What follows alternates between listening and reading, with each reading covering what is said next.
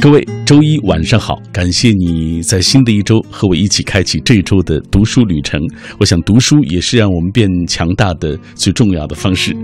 每天晚上我都带来一本书，每次也约会一个新朋友。今晚约会的是八零后作家赵文文，呃，今晚分享的是他的最新作品，叫做《有些人注定要遇见》。这是一本随笔和小说的结集。赵文文在几年前有一部受人关注的作品，就是悬疑小说《朝内八十一号》。那这本书更关注于，呃，这本有些人注定要遇见，其实相比那本来说，要更关注于现实，也更幽默、更温暖一些。稍后我们就请出文文。说到遇见，其实每天我们都在上演着关于遇见的故事：遇见一本书、一部电影，遇见一个人，遇见伤心或者快乐。关于遇见，各位有怎样的故事来分享？今晚我们会在所有转发并留言的朋友当中选出五位幸运听友，为他送上这本《有些人》。注定要遇见。微信参与的方式是微信公众平台上搜索“小马读书”这几个字的拼音；微博参与的方式，新浪微博中搜索“品味书香”或者是“小马 DJ”，你就可以第一时间在我的直播帖之下给我留言。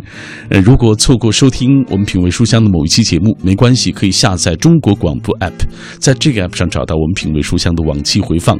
当然，各位也可以在喜马拉雅上找到“小马读书”这个专辑，在节目之外也可以听听我的声音。好，马上我们就要开始今晚的阅读旅程了。马上我们就开始今晚的这本《有些人注定要遇见》。阅读是不分时刻、不分地点的进行时。晨昏或者日暮，车上或是路上，都有此间奥妙。重要的不是在哪儿读，而是而是开始这段书中的旅程。每晚九点，喧嚣褪去以后，品味书香，分享书里故事，品味书外人生，就在 FM 幺零六点六。六点六。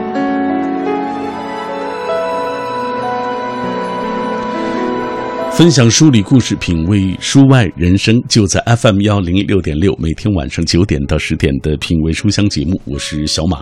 今天带来赵文文的这本书，叫做《有些人注定要遇见》。马上我们先请出文文，你好，文文。你好，小马老师。嗯，呃，文文在他这个这本书的自序部分自称是老徐，哎，这么叫不把自己叫老了吗？你才八零后啊？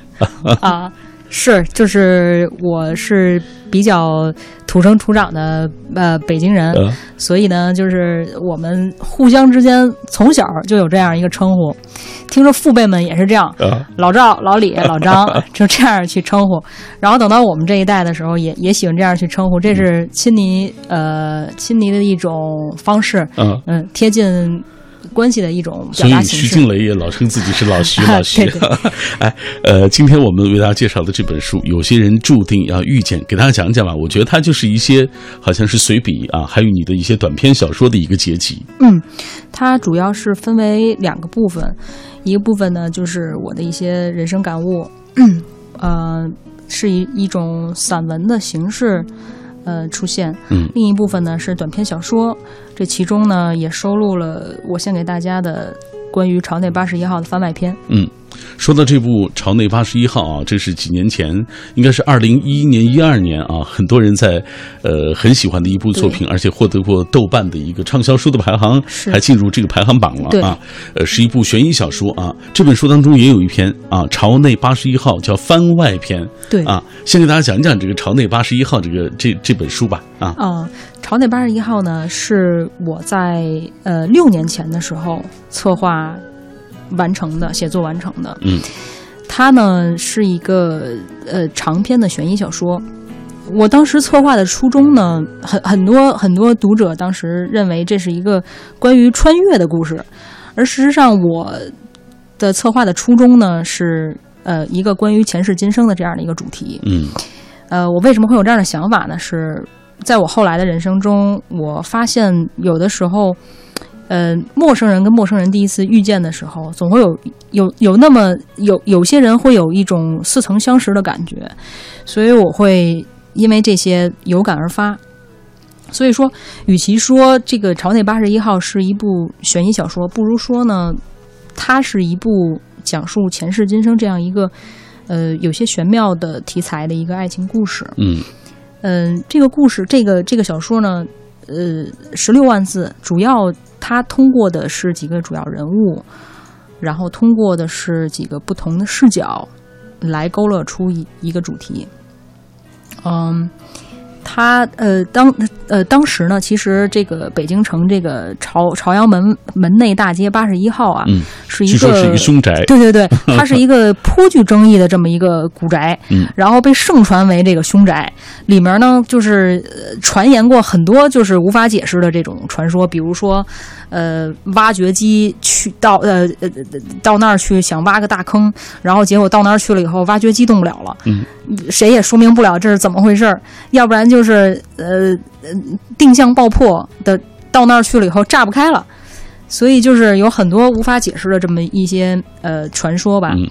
呃，我呢又是特别喜欢构思和想象的一个人，人嗯。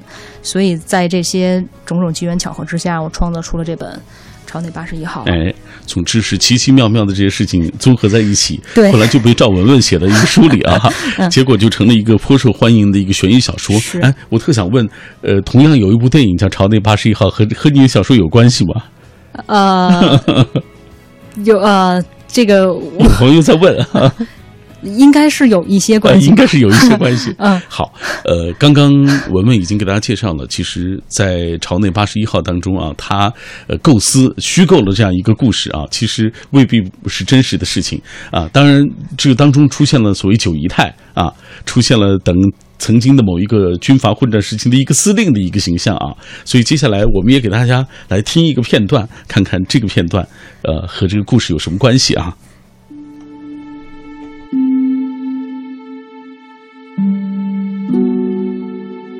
夜渐凉，窗外人影重重，喧闹嘈杂。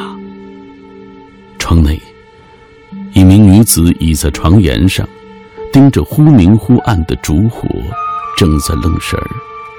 一名婢女轻声轻语的在门外催促她。九姨太，客人们都到了，司令催您快些呢。女子直起腰身，走到窗前。知道了，你先下去吧。此刻，庭院里正在大摆宴席，宾朋满座。正堂屋里高悬着一个大大的寿字，端坐在院中与人觥筹交错、放声大笑的，正是司令。门前车水马龙，各路人马都备着厚礼前来捧场。又是个敛财的好机会。女子吃鼻，掩上的窗帘。她转身走到镜前，解开衣扣，爱怜地抚摸着隆起的肚子。孩子，爸爸很快就来接我们离开这个鬼地方，你再忍耐一些。女子一边呢喃地和肚子里的孩子说着话，一面用白布勒住自己的腹部，尽量让肚子看起来很平坦的样子。腹中已经成型的胎儿在外力的挤压下，不舒服地伸展着腿脚，表示抗议。孩子，你忍耐一下，只要我们离开这里就好了。女子一边安抚自己的骨肉，一边用力地一圈圈地缠绕着。她的额头渗出疼痛的汗水，最后依然咬牙坚持着，将带子勒紧。嗯，刚刚我们听到这个片段，关于九姨太啊，刚刚文文已经给大家介绍了，这是一关于前世今生的故事。那先给我们讲一讲这九姨太怎么回事儿？呃，这个九姨太啊，其实她是民国的时期的，呃，叫单婉晴。呃，她呢是正好是这个司令府里面的第九个，她她她有好几房太太嘛，嗯她正好是排第九，所以她是九姨太。呃，这个女人呢是非常单纯，然后对爱情是非常执着的一个女人。她来到，她不远万里来到这个宅子里面，她名义上是属于司令一个人的，然而她呢有不为人知的秘密，她真正的目的是为了追求她真正的挚爱，忍气吞声的住在这个司令府里面。嗯然而她的性情呢比较直傲，出身又不是太好，又是这样这么真性情的一个女人，所以她几次想和他的挚爱，也就是民国许慕远。许慕远，嗯。想跟他私奔，但是他是一个不折不扣的伪君子啊，嗯，呃，就这个许慕一边个人啊，对他一边承诺着他给他造一个海市蜃楼的梦，一边呢又做着一些不为人知的一些阴谋嗯。和圈套，最终呢，他让这个深爱他的这个女人啊和他苟且的生活在这个司令府里面，嗯，并且有了一个孩子，对，然后他不承认这个孩子，然后还最终把他给谋害掉了。嗯。所以说，呃，九姨太呢，也就是这个单婉晴，是到死都不瞑目的，是特别这在这这这里面是最惨的一个角角色。嗯，所以在这个番外篇当中，我们看到让他去喝这个孟婆汤，对，他很难受啊，对对对整个的过程很纠结，是包括这个许慕远也是啊，余情未了。嗯，嗯，对对对，这就是前世的部分，还有今生呢。今生怎么回事？接下来我们再通过一个短片来听一听，好不好？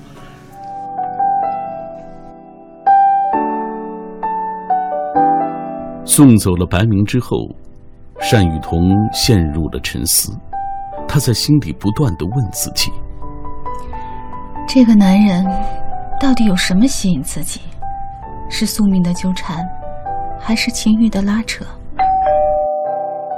这时，门铃响起，打破了单雨桐的沉思。单雨桐整理了一下倦容，穿好睡衣，起身开门。门外站着徐百舟，他轻轻地拍了一下单雨桐略显惊愕的脸庞。怎么了？不认识我了？啊，这么早啊？我还在睡觉呢。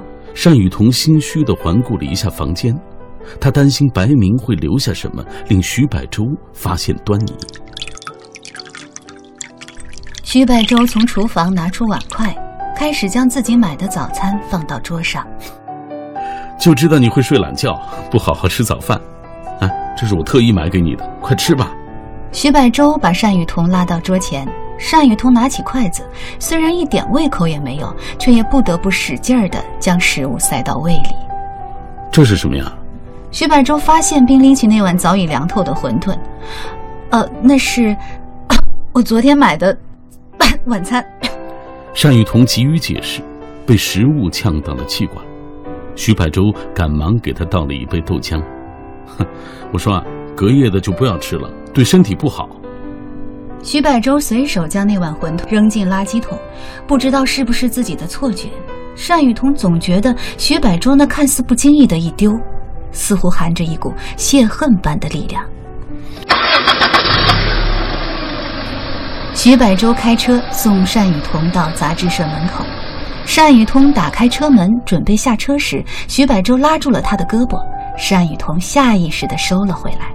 周末留出时间给我，我去你家接你，啊，做什么？到时候你就知道了。徐百洲神秘的不肯多说，单雨桐也乖巧的不再多问。他们两个人现在虽然是情侣关系，但彼此之间总是客气的厉害。看着徐百洲的车开走，单雨桐站在路边呆呆的想：这样的关系到底好还是不好呢？这样的男人，稳定、有教养，又疼爱自己，其实是个不错的丈夫人选呢。单雨桐在内心做了无数次的论证，却始终没有答案。嗯，朝内八十一号番外篇啊，就是这本书当中所记述的这一段，呃，这是属于今生的故事，是吧？对对，啊，这个单雨桐和这个徐百舟，以及刚才你介绍的九姨太，她和那个许慕远，他们什么关系？呃，单单雨桐其实就是民国时期的单婉晴，嗯，就是个九姨太。对，呃呃，徐百舟呢，就是民国时期的许慕远。那么在呃上上次说到了，朝内八十一号已经提到了，就是他到死都没有瞑目，以至于蓝转到了这个今生今世，他带着对他过去的这个遗恨，展开了一场他自己都没法控制的这种，呃，就我们现在说的虐恋吧。嗯嗯，这也就是我的番外篇《非命》里面提到的。我们通过这样的方式一出一进，为大家介绍了，呃，这个有些人注定要遇见当中，在小说部分啊，有一篇重要的小说就是《朝内八十一号》的番外篇。这里各位正在停留的是 FM 幺零六点六，中央人民广播电台文艺之声的品味书香节目，我是小马。每天晚上我都带来一本书，每天晚上我也约会一个新朋友。今天约会赵文文，带来他的作品《有些人注定要遇见》。有些人注定要遇见，通过优美的散文和暖心的小说来阐述身边发生的人和事，如何去看待幸福，如何去对待悲伤，如何去挖掘内心的潜能，与如何去淡定从容的生活。作者通过身边的各种人和事，解读了自己对生活的看法、对美好的理解和对人生哲学的追求。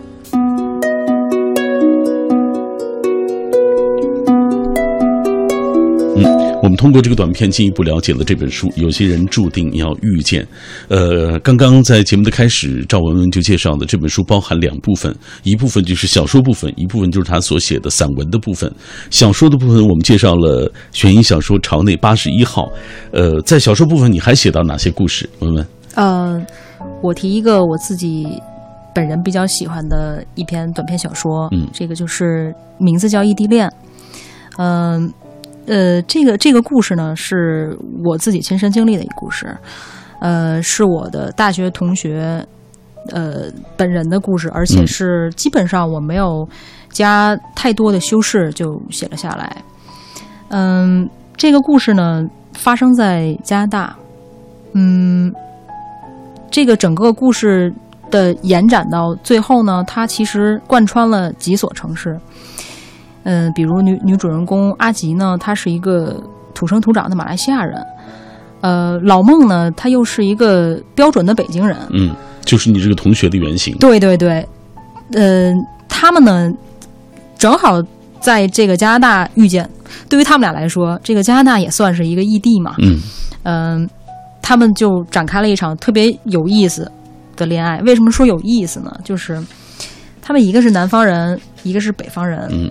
本质上有着文化的差异，还有背景的差异。呃，一个呢是文科生，阿吉是文科生，非常浪漫、有浪漫情怀的一个女生。呃，老孟呢，他是一个理科生，嗯，又有些这个不解风情。所以他们俩撞到一起的时候呢，就从遇见到相爱呢，就发生了很多特别有意思的情节。怎么不解风情？给大家讲讲一讲啊。就有一个场景，我记得是好像是情人节，对对对，老孟去看这个阿吉，然后这个阿吉是一身盛装，对，这个老孟是穿着球鞋，我记得。对对对对，而且他还不以为然，嗯嗯，而且就是这个阿吉最后就是被他搞得很崩溃之后，故意把自己灌醉。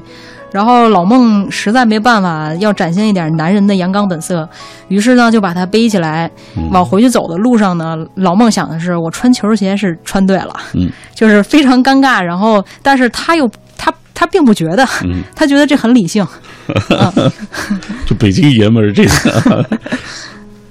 这就是这个，呃，他们这个爱情啊，其实是这个过程是很有意思，也很戏剧的啊。然而，他们后来呢，就是因为二零零三年的时候发生了这个非典，嗯，所以他们当时就是分隔两地嘛。老老孟回北京这边，所以他们在彼此分开的时间里面呢，就第一次面临这个生死，嗯，觉得就觉得好像命悬一线，就原来死亡离我们是这么近的。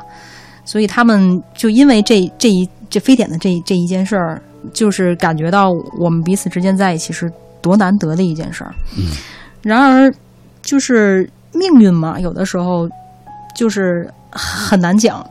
那个阿吉呢，本身就比老孟大一岁，然后呢，他他提前毕业了，然后奖励自己去了这个普吉岛毕业旅行。他们最后的一次联络呢是。老孟疯狂的轰炸掉了这个阿吉的邮箱，却始终没有得到回复。这也是小说的结尾。嗯，我借此呢，想分享一下我结尾的写的一段话：离别是为了更好的重逢。天亮时，他要入眠；想念时，他在天边；爱你时，有恃无恐。失去时，阴阳两地。故事讲到这儿呢，就是等于是已经揭开了答案。嗯，二零零四年，印度洋发生海啸，普吉岛伤亡无数。嗯，阿吉在这个海啸当中丧生。是。所以，我听完这个故事之后，我也很有感触，因为这是我身边发生的真人真事儿。我觉得生死对我来说，就这个这个本身是一个很哲学的问题。嗯。然后，当你觉得这个生死离你如此近的时候，你可能会有一些不一样的看法。嗯。你可能，呃，在选择你，你你你以前不敢做的事情，你可能经历过这件事之后，你会越来越勇敢。嗯。所以，我也想借此呢，回到我想写这本书的这个初衷和主题，就是有些人注定要遇见。嗯，遇见你在特别的情况下、特别的时间里，没有原因，没有如果。对。